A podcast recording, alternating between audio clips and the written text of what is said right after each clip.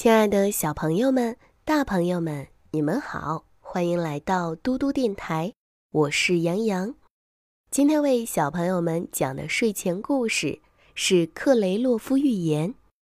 今天我们听到的是石头和小虫。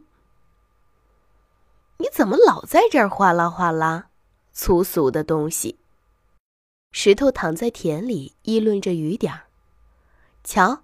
大家见了他这么高兴，好像等待一位贵客似的。他究竟做了些什么大事？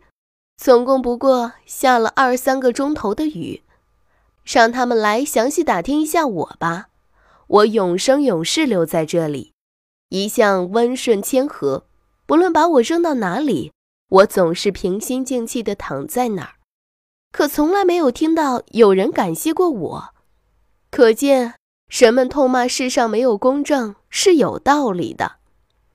少说废话，小虫子对石头说：“这场雨不论它下的怎样短促，可是它能够充分滋润干坏了的土地，使农夫们心里重新获得希望。然而你在这块干坏了的土地上，简直是一个累赘。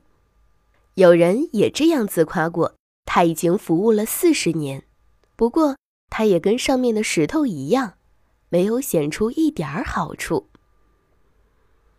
小朋友们，今天的故事就讲到这里啦。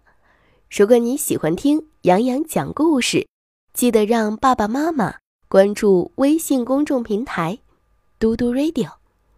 我是洋洋，我们明天再见，晚安。